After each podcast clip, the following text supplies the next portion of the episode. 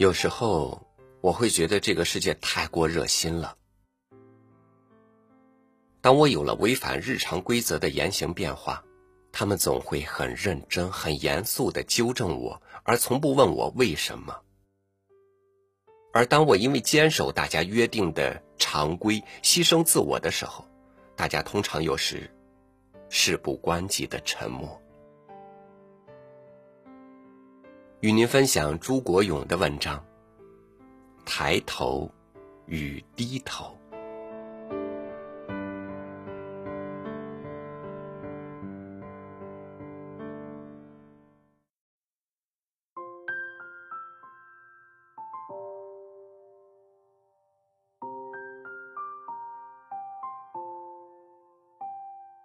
这是一所宁静美丽的江南小城。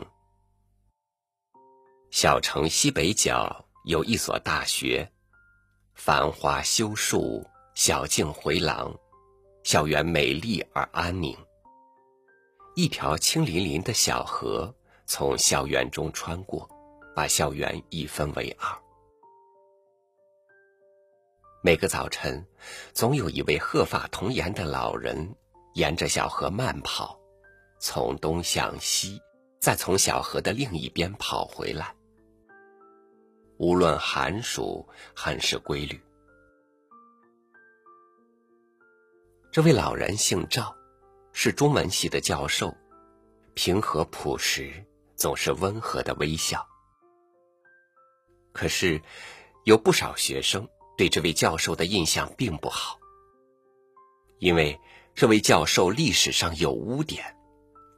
据说文革时，一个造反派把一大碗剩菜扣在他脑门子上，他呢，只是呵呵笑着，也不理自己满脸的污秽，而是先把造反派身上溅落的一片菜叶子擦掉了。造反派不由得没了脾气，嘴里咕哝几句，转身离去。经过学生们一届一届的口口相传，教授没有骨气的坏名声就在校园中传开了。一次上课，一位男生迟到了，教授淡淡的批评了他几句。这位男生怀恨在心，回到座位上不久，就举手说有问题请教。我认为。人活着就要抬头挺胸，而低头垂尾是可耻的。教授，您以为如何？男生一边说，一边用挑衅的目光盯着教授。话没说完，教室里已是一片窃笑。等大家笑停了，教授才平静的说：“如果……”抬头是在看云舆情，如果低头是在看路房跌，又何所谓抬头低头呢？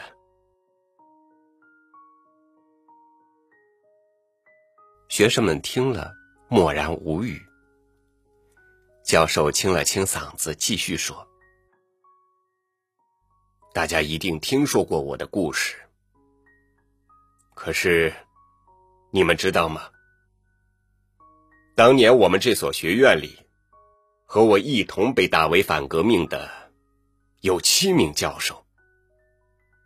一年后，死了六个，只有我活到了现在。教室里一阵短暂的沉默之后，爆发出雷鸣般的掌声。那个男生涨红着脸站了起来。教授，我错了。教授轻轻摆了摆手，示意他坐下。阳光温暖而洁净，透过窗户斜斜的射进来。教授又开始讲课了。他的声音平和而又有力量，仿佛一条大河。在大地上缓慢却沉稳的流淌。讲桌下，是学生们一张张专注而感动的面庞。是的，一个人只要内心有所坚守，抬头或低头不过是无足轻重的外在形式。抬头时，便看云；低头时，便看路。淡泊宁静，自然从容，这才是人生的大智慧。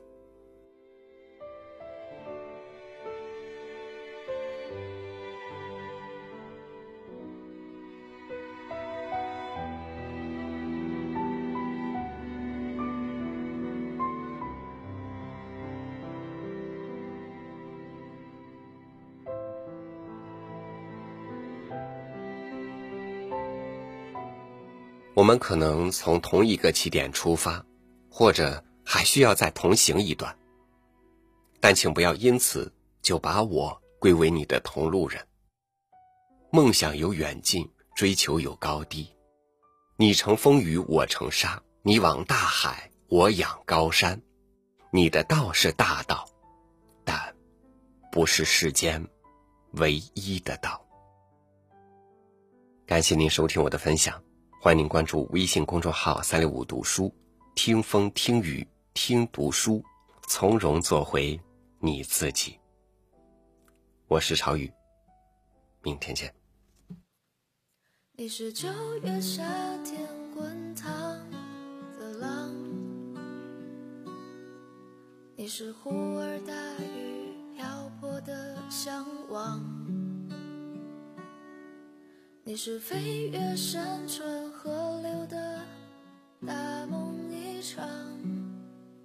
你是整夜白雪茫茫的路旁，你是南半球的年少风光，你是屋檐，你是对望，你是隔着落地。窗的翅膀，你是小城艳阳高照的清香，你是无力抗拒不停追逐的磁场，你是傍晚落日余晖的方向。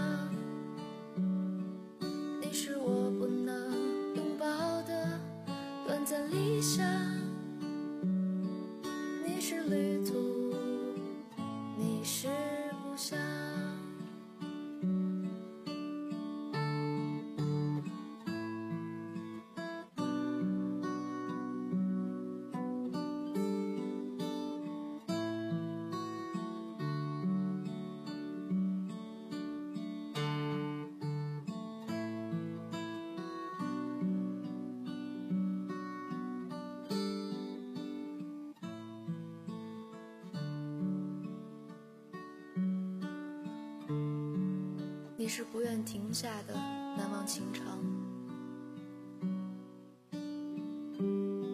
你是逃离废墟的路途茫茫，你是忽明忽暗的不悔时光，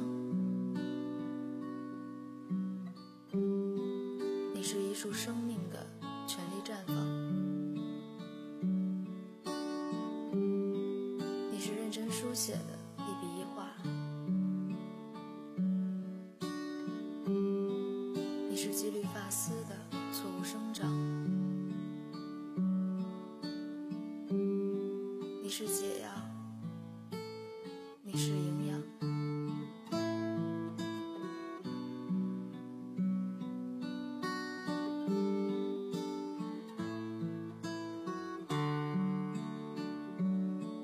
你是四海为家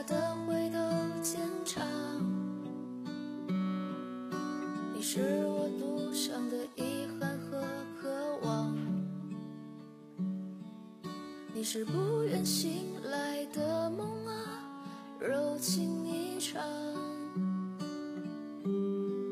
我的名字叫。